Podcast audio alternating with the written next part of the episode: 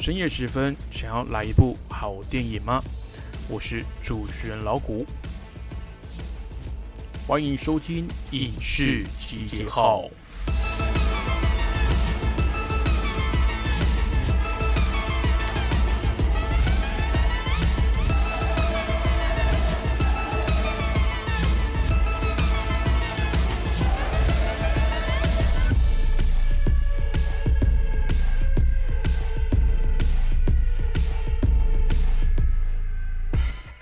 Hello，各位听众朋友，大家好，欢迎继续收听《光华之声》。您现在收听的节目是《影视集结号》，我是主持人老谷。终于，终于啊，台湾的电影院要重新开张了，算是一则以喜，一则以忧的一个消息哦。喜的当然是终于可以进电影院看电影了，但是忧的是呢，虽然它的配套措施是梅花座啊，不能够饮食等等的，并且有限制呃相关的场次。但是因为这个疫情啊，在台湾已经肆虐了将近两个月了。那一一旦开始微解封啊，我觉得民众的那个爆发心理会上来。那可能到时候呢，这个微解封哦，会导致不不只是电影院啊，很多娱乐场所，还包含一些风景区啊、游戏区、游乐园、旅行团的等等，都可能会出现之前记者所谓的报复性旅游。报复性消费潮哦，虽然说这两个月呢，大家在家里面闷坏了，但是还是要呼吁大家啊，还是要恪遵这个中央流行疫情指挥中心所公布的一些防疫指引去配合哦。因为如果之后未解封，但是又导致台湾另一波疫情又起的话，那可能后续还会有更多更多的管制措施。那电影呢，可能只是会变成一个被牺牲掉的娱乐哦。那当然，台湾相较于呃大陆啊，还有美国，其实已经落后很多电影都没有上映了。那台湾的代理片商呢，目前的方法是用延后上映的方式。那比如说像是黑寡妇啊、呃境界啊，然后还有玩命关头等等，有一些大陆跟美国都已经上映，甚至已经快要下档的电影了，台湾其实都还没有正式的上映。那也是这也是为什么老谷最近一直没有去谈论这些新的电影的关系哦，因为。台湾就是还没有上映，那老谷也不需要透过一些呃可能 UP 主啊、YouTuber 他们做的三分钟、五分钟的简介或短评去评断一部电影，我也不会透过非正版的管道去欣赏这些作品哦。所以如果想要听老谷讲解这些新的电影的话，可能再麻烦各位观众多等一下了。好了，今天节目一样，前面呢跟大家报告这个礼拜的影视圈大小新闻。再来呢，要跟大家聊聊《花样女子》这部电影。最后是一个听友的来信，让我蛮感兴趣的。他想跟我聊聊《亡命关头》第九集的主演男星之一 John Cena 哦，赵喜娜。他之前呢，其实有一阵子了啊，他在自己的社群上面啊，突然发了一个以全部中文的，像是声明稿的方式哦，来跟中国大陆的。呃，粉丝跟观众来道歉哦。那问老虎是不是有什么看法？这样子，那这件事情的算导火线吧，应该是 John Cena 他之前配合这个各地的片商去拍摄的时候呢，他讲了一句话，让中国的网友非常非常的不满哦。嗯，但我相信 John Cena 他也是照着呃片商的指引去做相关的宣传，他并没有特别注意到这中间尴尬的政治议题哦。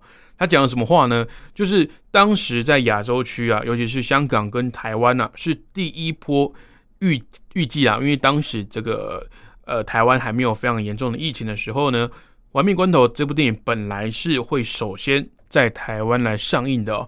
那比起中国大陆，比起美国本土都还要早。那这个现象之前已经讨论过了，因为亚洲尤其是呃台湾这个地方的观众密度呢，跟戏院的比例。非常适合片商来试水温，那也当做他们未来宣传方向的一个参考。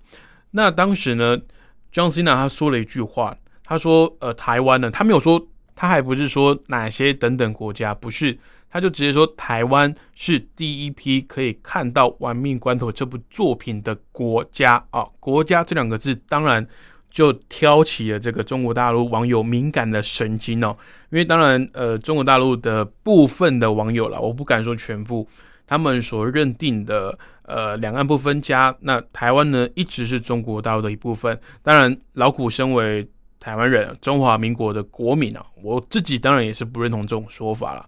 我认为中华民国呢就是台湾啊这个地方呢是一个完全主权独立的国家，并不需要去吵说哎哪边分哪边哦。那当然是因为台湾现在。没办法宣布独立的原因是中国从来都没有放弃以武力来进攻台湾嘛？他们不承认我们是一个国家，甚至在很多国际上啊，很多这个组织上面去打击我们。那也在甚至前阵子在买疫苗这种攸关人命的事情上面，也去多方的阻挠哦。那我觉得。我自己是不会认为政治归政治，商业归商业，然后娱乐归娱乐哦。我觉得这个东西都是绑在一起的，因为政治啊就是掌管众人之事，所以你不管什么事情呢，都可以扯到政治，这个非常正常。那当然，John Cena，我相信他自己并没有要去挑拨两岸的仇恨的意思哦。那他当然就是照着片商所提供的稿去录一段话，那他代表的不只是。玩命关头的剧组哦，还有他自己个人，所以他当他讲这种话的时候呢，中国网友不但出出征啊，要去抵制这部玩命关头的新的电影，还要抵制 John Cena 这个人这个演员。那当然，这个风波一出啊，John Cena 呢跟片商都知道严重性哦，那也都十分的清楚，中国大陆呢一向对于玩命关头啊是非常买单的。非常支持的票房呢，往往都是仅次于美国本土，甚至还会有时候超过美国本土自己的票房哦。所以他们也知道严重性，那可能就要求了 John Cena 他自己呢，赶快录一个这个道歉的声明，而且还是全部用中文发音哦，所以他才会说自称自己是赵喜娜。那他的意思是说，他从来都没有呃不尊重大家的意思。那他说他犯了一个错，但是他没有明确的说他讲了什么话惹怒大家哦。那这件事情呢，呃，台湾的这个 YouTuber 超立方呢，有做了一个非常详细的影片，那也分析了一下他自己的看法，就是针对这种商业的大片啊，或者是娱乐的这种文化，怎么去跟中国大陆这个所谓的广大的庞大的市场低头？那这个现象呢，在未来可能会导致什么关系啊？那他也会把 John Cena 这个事件呢，从头到尾再顺理一次。那我们最后呢，再来听听曹立芳怎么跟大家说喽。好的，休息一下，待会回来继续带您关心影视新闻喽。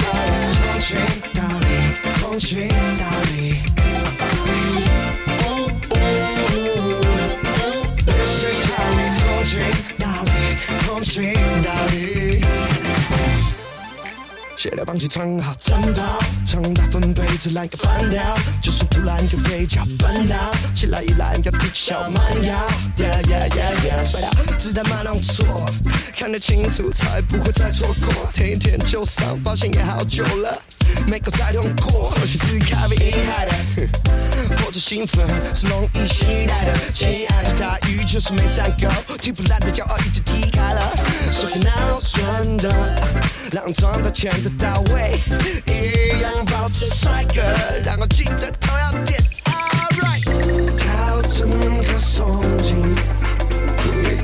take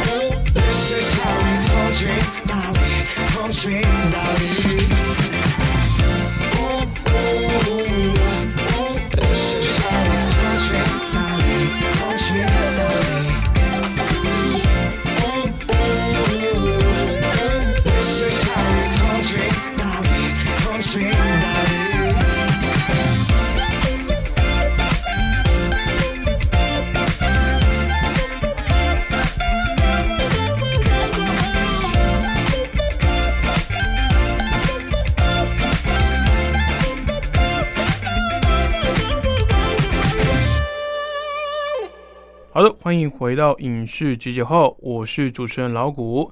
接下来跟大家报告这个礼拜影视圈的新闻大小事喽。知名的动作巨星李小龙的女儿李香凝日前在好莱坞记者报的客座专栏中，怒批昆汀·塔伦提诺根本就不认识李小龙本人，却时常在电影作品中提及李小龙，或是塑造与现实李小龙不符的形象，让他相当的不满。特别是昆汀的最新作品《从前有个好莱坞》里面，李小龙傲慢的形象也引起不少观众讨论。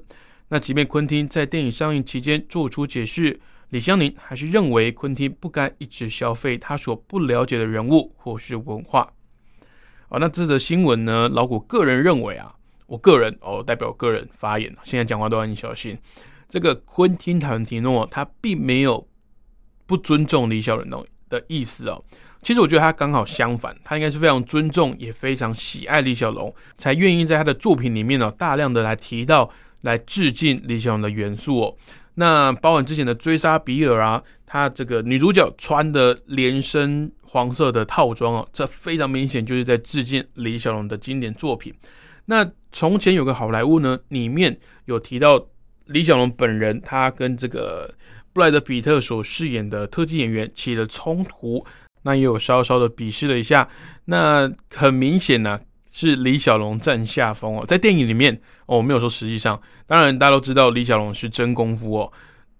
那我不确定观众是比较好奇哪件事情哦，就是李小龙真的私底下的形象这么臭屁吗？还是他真的跟这个特技演员对打的时候打不赢哦？我不知道哪件事情会让观众比较在意。但是我个人呢是觉得。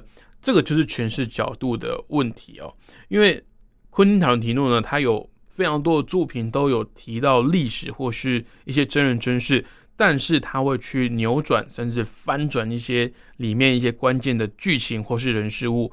那我觉得，哪怕是出现李小龙这个人，他的形象跟他的名字都很明显就是在讲这个人的时候，我觉得在他的作品里面也不要去太在意他是不是跟现实里面相符。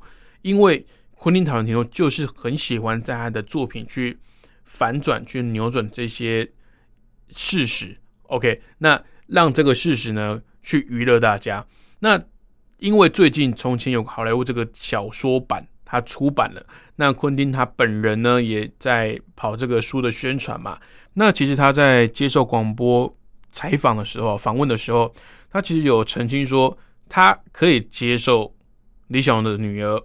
哦，李祥，你对他的任何批评，因为毕竟李小龙是他爸爸嘛，所以他觉得你这样子在乱讲，他接受他所有的愤怒跟不满，还有这些情绪，但是他没办法接受观众对这个李小龙的呃，在他电影里面形象的一些批评哦，因为他只是从他的角度去翻转，去去另外一种方式来解构李小龙这个角色，那。他在里面只是一个配角，那也只是呢，在衬托主角故事的这个形象而已哦。今天如果他要拍李小龙的电影，我相信他会去做更多的功课。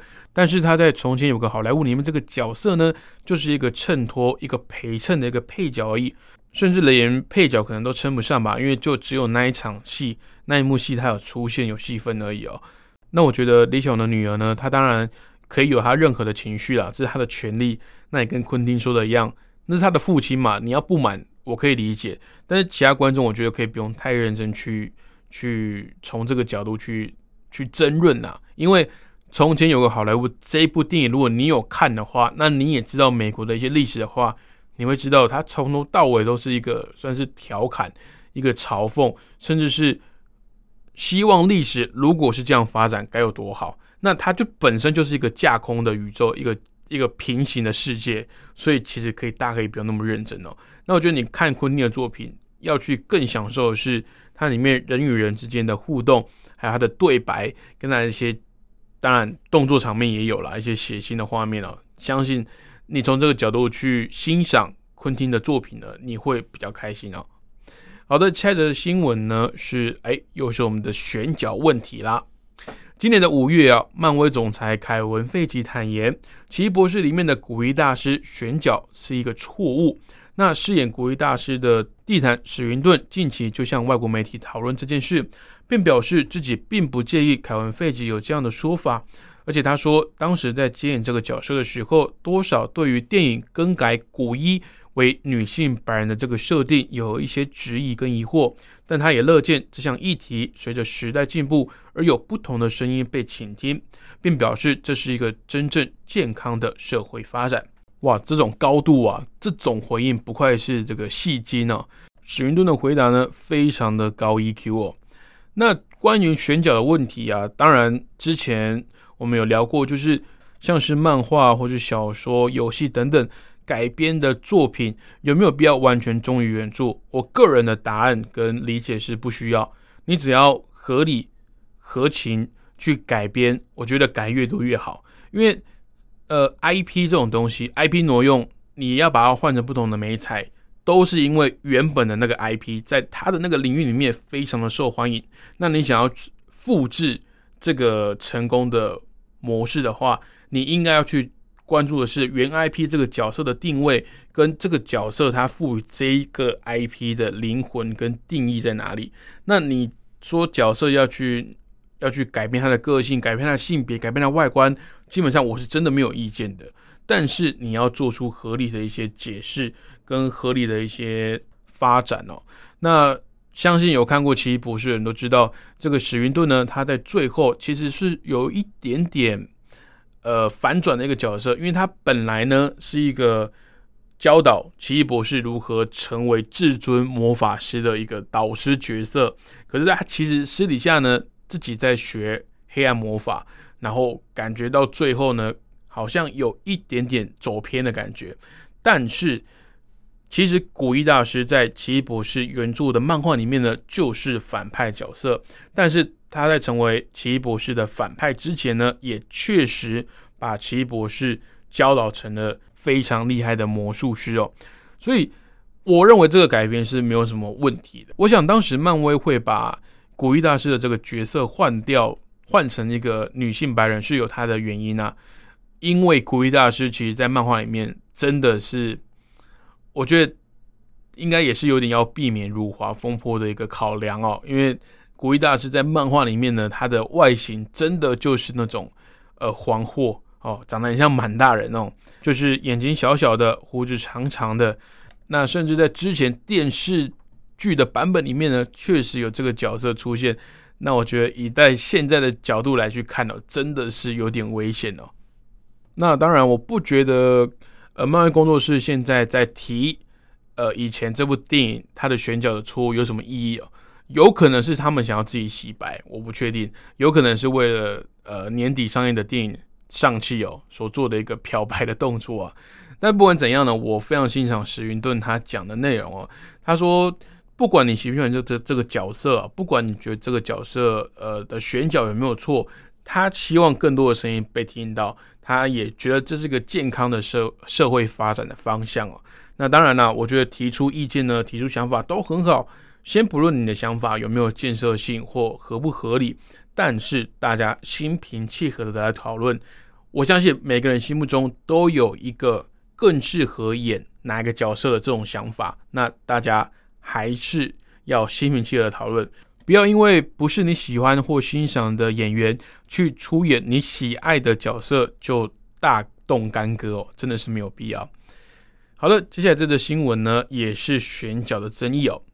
怪兽与他们的产地三经过波折之后呢，终于杀青了。那在片中顶替强尼戴普饰演。葛林戴华德的麦兹米克森在接受《泰晤士报》访问的时候就提到，他不清楚强尼戴普的官司细节，所以没办法做出评论。但他非常乐意找时间和他坐下来来聊聊，并且互相认识。他也表示，当时接演这个角色的时候非常的仓促，自己也只是单纯的喜欢这个剧本，所以才会答应接演，并强调他绝对不会试图去模仿强尼戴普过去的表演。那这部《怪兽与他们的产地》争议啊，比《奇异博士》还要来的大一些，因为大家会觉得，不管是迪士尼或是呃华纳公司呢，都是出自于政治正确的立场啊，才去把强尼戴普在他们旗下所饰演的一些经典角色呢，来把他开除。那在后续的续集中呢，可能也不会出现哦。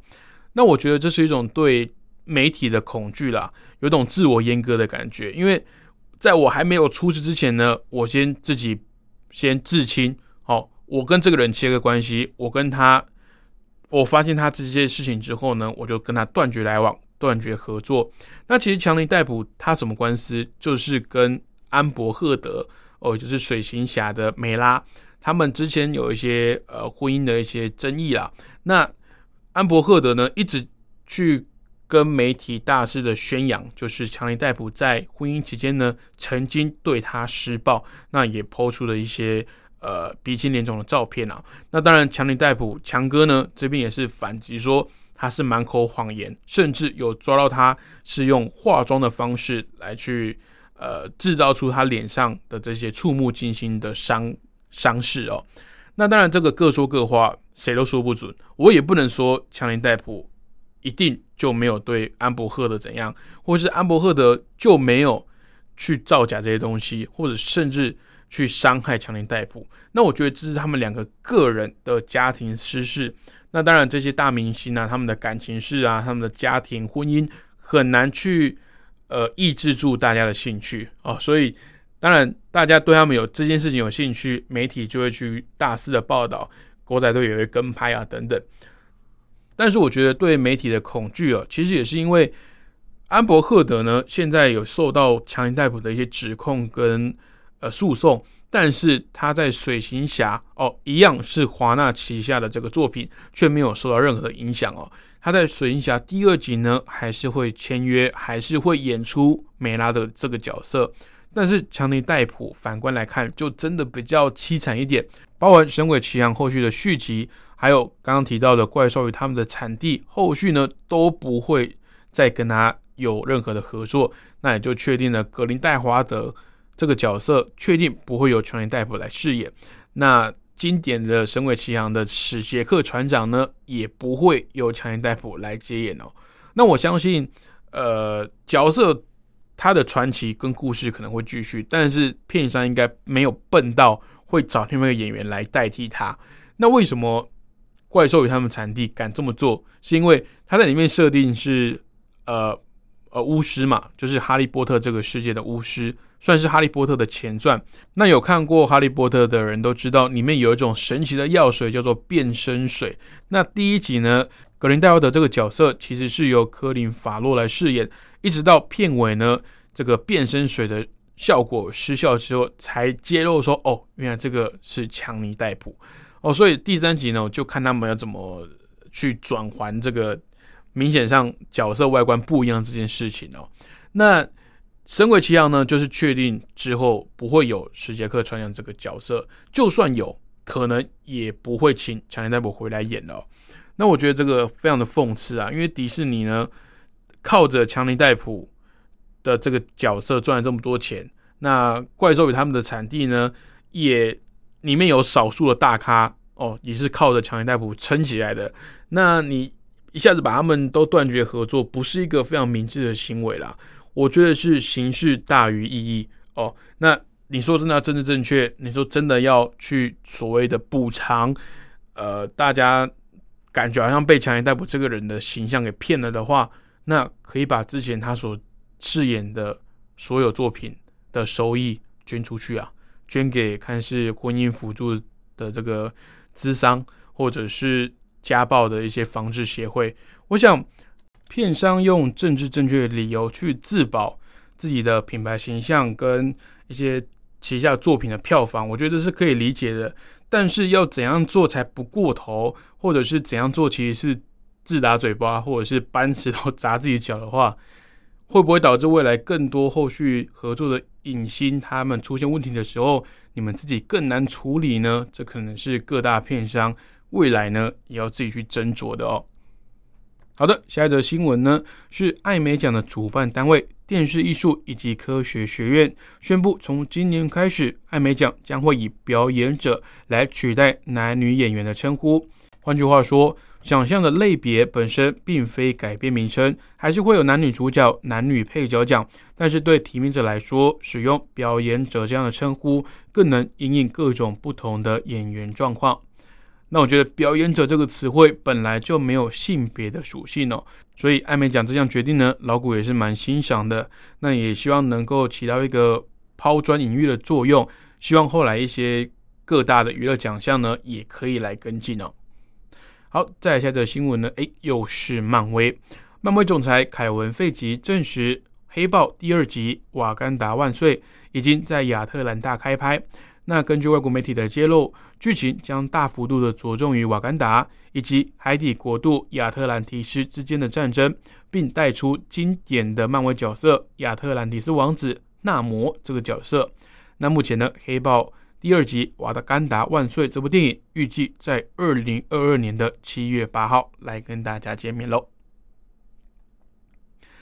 去年八月启动新作的台湾三部曲导演魏德胜。近期因为不敌疫情呢，宣布暂时停工一个月。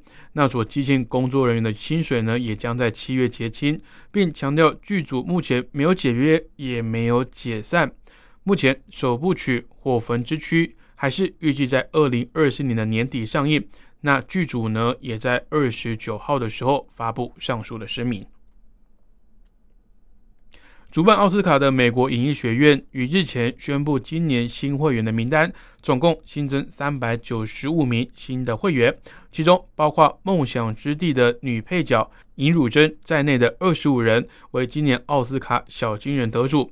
而参与《少年的你》电影制作的台湾女摄影师于静平也获邀成为会员，未来将能够实际的参与奥斯卡的各项投票。好的，以上就是老谷为各位听众朋友整理的影视圈大小事。那本来刚刚老谷说要跟大家分享《花样女子》这部电影，那因为这部电影呢，老谷也蛮多想法的。那因为碍于这个节目的篇幅啊，我们挪到下个礼拜再来跟大家讨论。那先休息一下，听一首歌。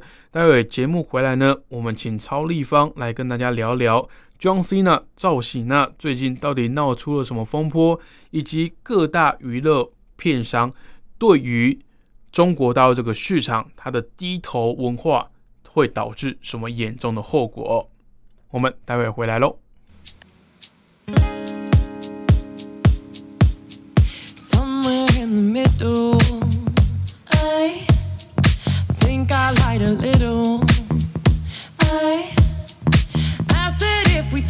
I wasn't gonna change.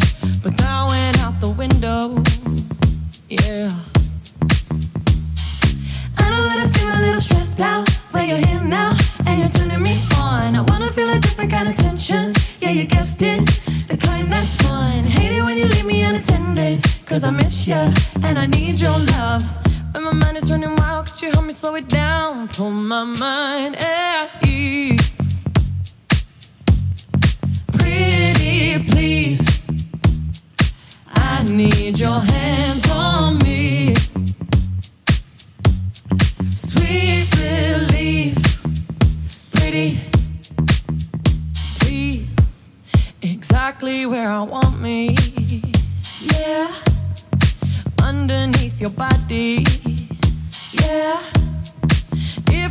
Take it further, I swear I ain't gonna break. So baby, come try me. Baby, come find me. Baby, don't wind me up. I know it will seem a little stressed out, but you're here now and you're turning me on. I wanna feel a different kind of tension. Yeah, you guessed it, the kind that's fun. Hate it when you leave me unattended, cause I miss you and I need your love. But my mind is running wild, could you help me slow it down? Pull my mind at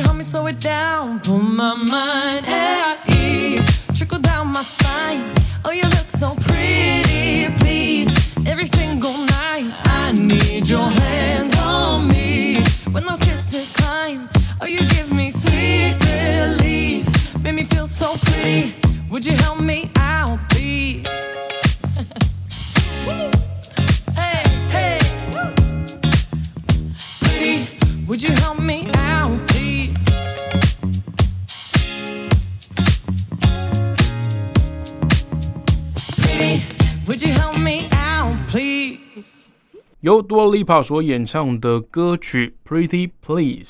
好的，那接下来呢，要交由台湾的非常厉害的一个影评 YouTuber 超立方来跟大家解释一下。因为之前很多网友有写信来问我说，这个呃赵喜娜，就所谓的 John Cena，他之前呢针对在台湾宣传《玩命关头》第九集这部电影的时候，他的一些谈话的内容。好像有涉及到一些非常敏感的政治话题哦，然后可以导致一些辱华啦，还有后续一些抵制的风波。那这件事情呢，之前超立方也有做过一部影片来解说。那我觉得他的分析也蛮到位的，虽然说他的用词可能会比较尖锐一点，不过我相信问这个问题的听友应该也是想要知道，到底在所谓的艺术、商业还有这个政治话题上面要怎么去取得平衡。我觉得这也是各大片商还有包含电影里面的明星非常苦恼的事情哦。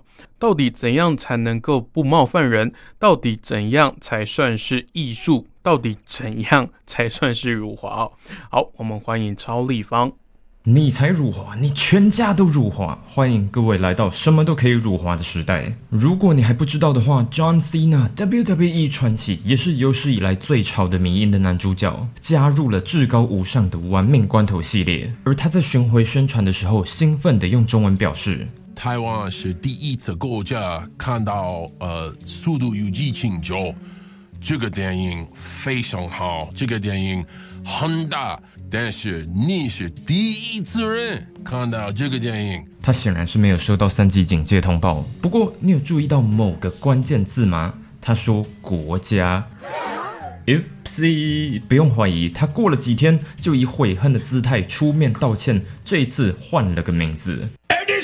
小希娜，大家好，我是超立方，感谢点进这部影片的你，祝你永远不会辱华，或者每一句话都辱华，你开心最重要。欢迎各位厌世仔们回到这个频道，最近还做了永恒族预告分析，还有完全就是拍给防疫宅在家的你看的影集深度解析，都花了不少时间，大家有空可以去看一下。不过今天要来聊的是最近越来越兴盛的辱华现象。赵喜娜在道歉影片里用国语说她最喜欢中国观众了，但是微博最高分的几个留言显然不接受，要求他真正要道歉的话，就直接宣称台湾是中国的一部分。火上加油的是，他这个道歉行为更是引起了许多对于中国政府反感的人的反弹。意思就是说，咱们的赵喜娜这一跪可说是赔了夫人又折兵。我想先百分之百讲清楚，这有极高几率是上层的宣传单位给喜娜施加压力。从他以前来看，赵喜娜是个真诚的好人。身为 WWE 转职好莱坞最最后成功的巨星，他是帮忙喜愿基金会达成最多愿望的人，多达六百五十次出席。如果你不知道的话，喜愿基金会的目标是帮忙患得重症的小朋友达成长久的心愿，也往往是他们最后的愿望。而这些愿望常常包含去迪士尼乐园，或是与他们偶像见面。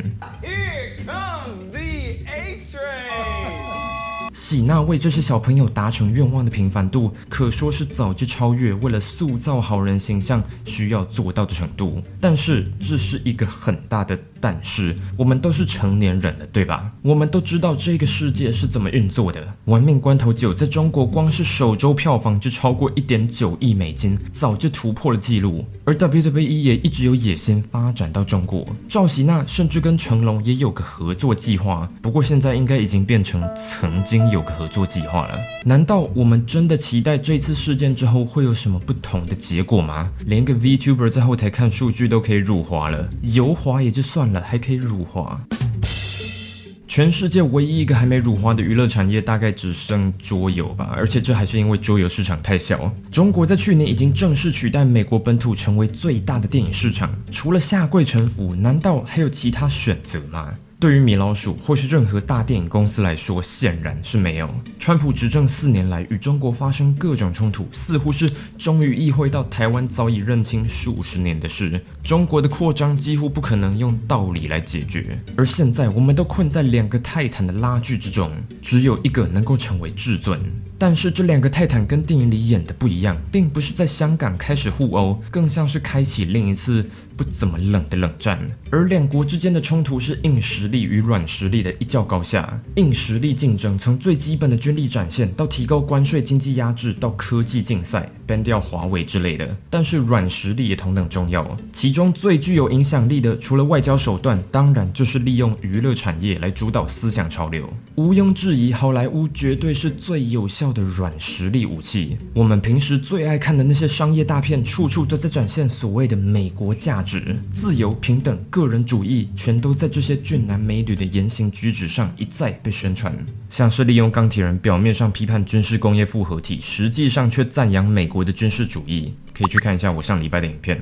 与此同时，这些大量产出的美国文化产物，也导致各国的潮流边缘化更多元的本土作品。这也是为何日本以及韩国等国还需要建立政策来保护本土的电影，例如大幅延期国外电影或是限制数量。这种方式虽然有些强硬，但是毫无疑问非常有效。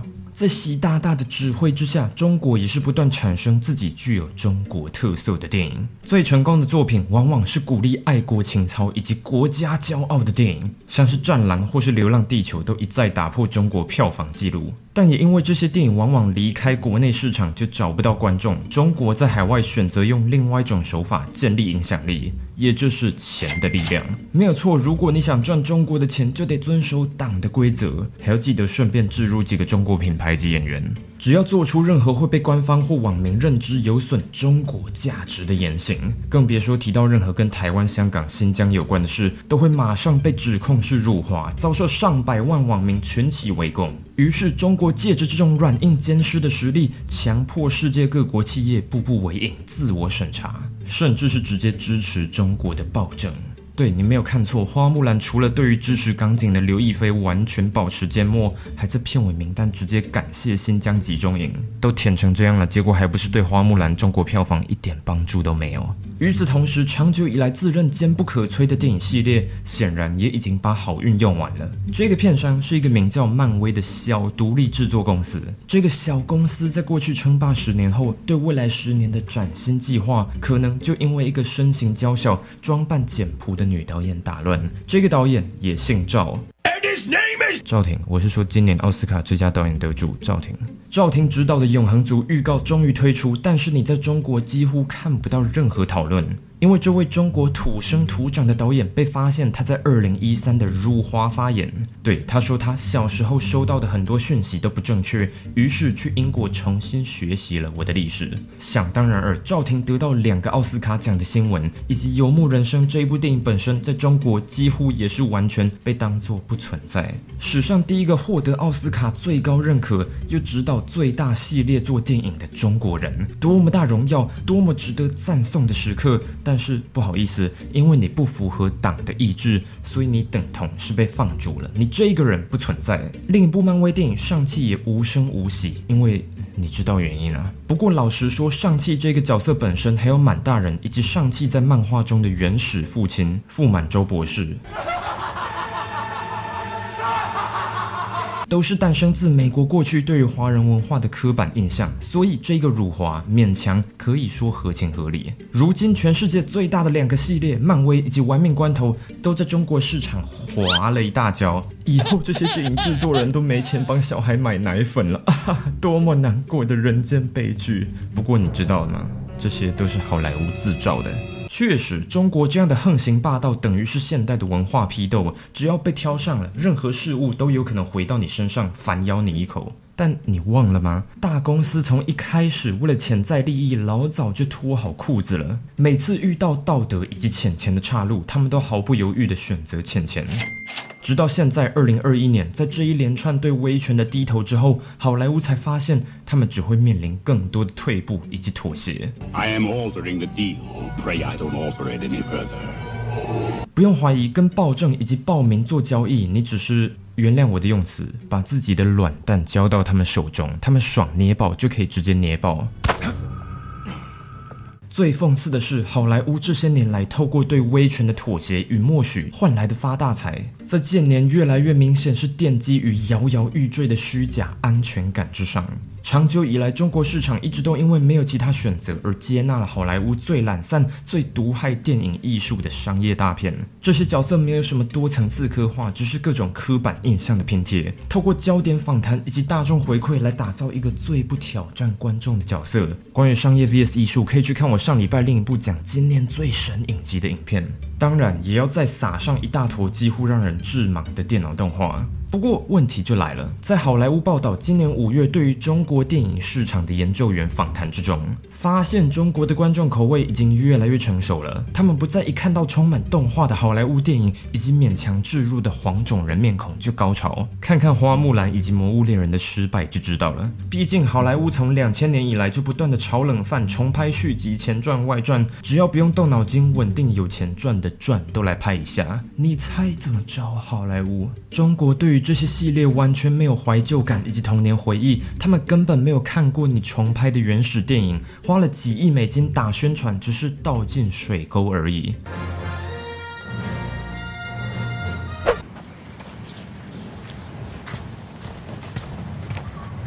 这一篇文章是在五月二十一发表的，文章中还充满自信的表示，至少漫威跟玩命关头这种已经立足的巨型系列不会有事。与此同时，别小看这种跪舔行径对于美国本地市场的伤害。只有中国会限制讯息，其他所有人都看得到这些电影公司光天化日底下的讨好与沉默。也许不会影响到只想看电影娱乐的普遍大众，但是越来越多人已经开始意会到好莱坞这个社会正义的守护者面对中国暴政的缄默了。这种虚伪究竟还能持续多久？多数人对于这种现象的回答可能会是：你期待什么？他们还是得赚钱啊。但是真的是如此吗？究竟还要退多少步，我们才能意会到如此默许终究是有代价的？看看今年奥斯卡灾难级的收视率，为什么？因为其中提名的电影没有任何一部是大众在乎的。我很不想这样说，但是这就是事实。《游牧人生》《父亲》《曼克》都是耐人寻味的电影，但都不是一般观众会在乎的电影。主流电影长期为了讨好所有人而失去了犯险的机会，失去了电影艺术最需要的挑战性。久而久之，说故事的艺术这个所有人类文化的根基，只会剩下挣扎的艺术家苦撑。老实说，中国兴起的打击辱华运动绝对是一件好事。这些大制片越早意会到与恶魔交易的代价，我们就能越快看到真正的故事回归。就举一个大家都知道的例子好了，《死侍》在中国被禁，但是当年还不是直接成为史上票房最高的限制级电影。我懂中国的市场的确甜美，但是臣服于一个威权政府是一个只会越陷越深的零和游戏。这不是一个黑白分明的议题，但是答案绝对不会是向一个恣意杀害、折磨、监控人民的政权低头。好了，欢迎回到影视集结号的节目，我是老谷。那也经过刚刚超立方的解说之后，我相信大家对之前 John Cena 在宣传《玩命关头》这部电影的时候，他所造成的一些风波跟争议有一些了解。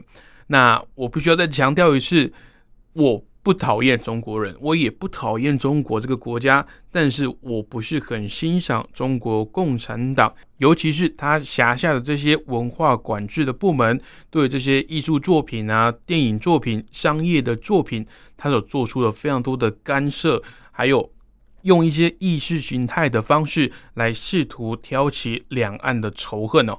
我觉得这种方式呢，非常的不健康，那也非常不利于两岸在文化上面，不管是电影、音乐，还有各类领域的交流。我想这个心中有仇恨呐、看什么东西都是仇恨的。我其实非常喜欢看中国大陆的电影，他们有一些电影只要不是那种歌功颂德的，像我们知道前一阵子呢，有一些呃中国党庆的所谓的应景的电影哦，我是还没看过啦，不过我相信内容也是非常的交叉应付哦。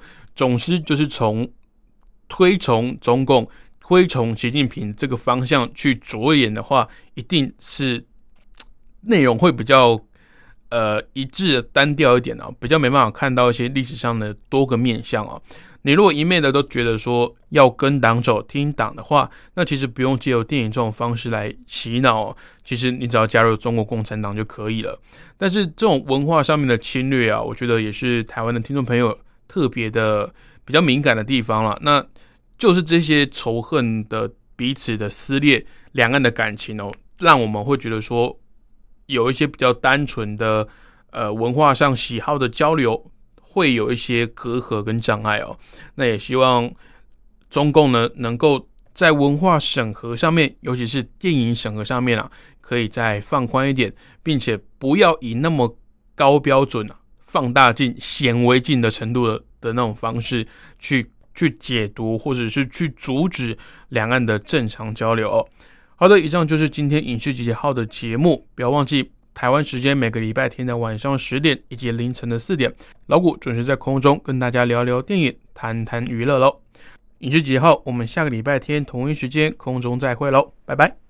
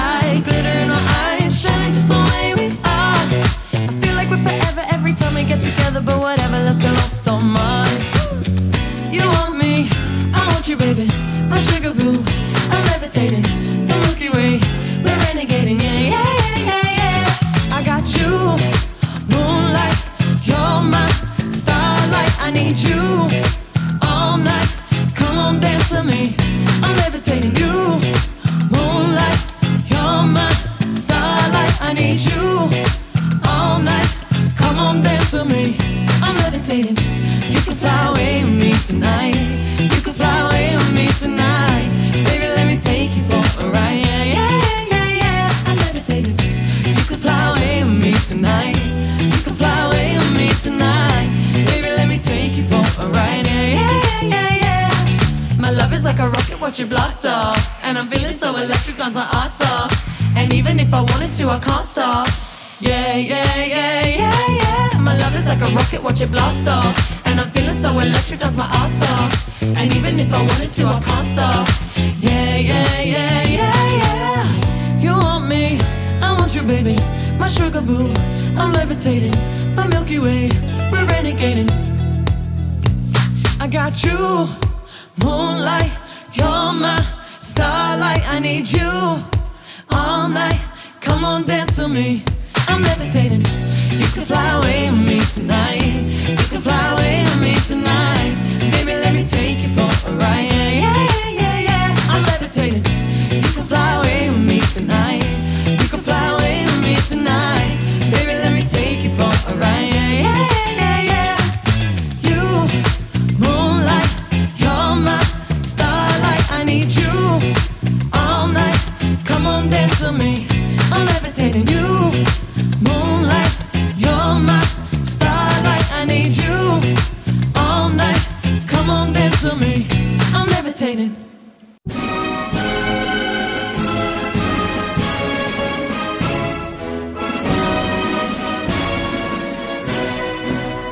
我党什么党？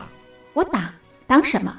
光华之声庆祝中国共产党建党百年征文活动正式展开。那些预言中国要崩溃的阴谋论，从来没有得逞过。因为我们有中国共产党。感谢毛主席揭开了执政大路。向那些内外发动他人文明的！实践社会主义的路上一路颠簸。共产党中央委员会关于无产阶级华国锋结束了文革噩梦。毛泽东主席根据马克思列宁主义的。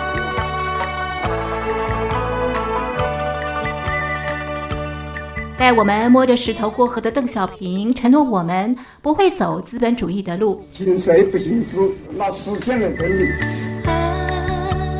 在梦里。有了前人的筚路蓝缕，小熊维尼带我们勇敢做梦。中国梦，归根到底是人民的梦，必须紧紧依靠人民来实现。我们要坚持人民当家作主，坚持人民主体地位，扩大人民民主。河蟹大帝胡锦涛让我举头望明月。你们已经在太空度过了将近十天，你们辛苦了。谢谢胡主席。你们毕竟还不一样，我告诉你们，我是身经百战了，见得多了。蛤蟆总教练江泽民教我闷声才能发大财。中国有句话叫“闷声大发财”，这是最好的。学生靠山赵子阳带来经济改革，在经济技术合作方面存在着巨大的潜力，应愿意采取积极态度，进一步加强合作。Toi qui n'as peut-être pas compris。我们不同任何大国和集团呢结盟。自由派总书记胡耀邦带我们走向国际。和平外交政策，我们认为这种政策对中国人民的根本利益有利，对维护世界和平呢也更有利。共和国四十年的五位总书记，到底打造什么样的中国？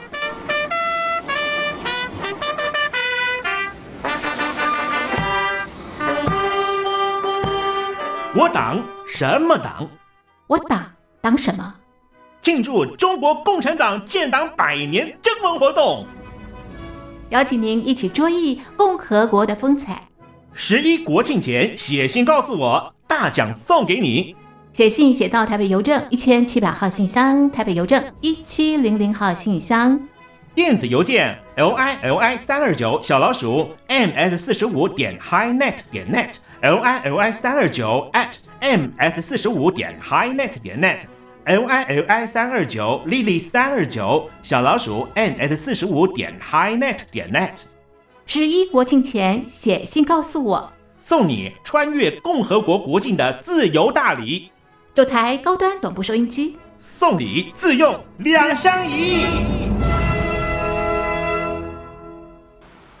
他就活在我心上，撑着一把伞，就站在我梦旁。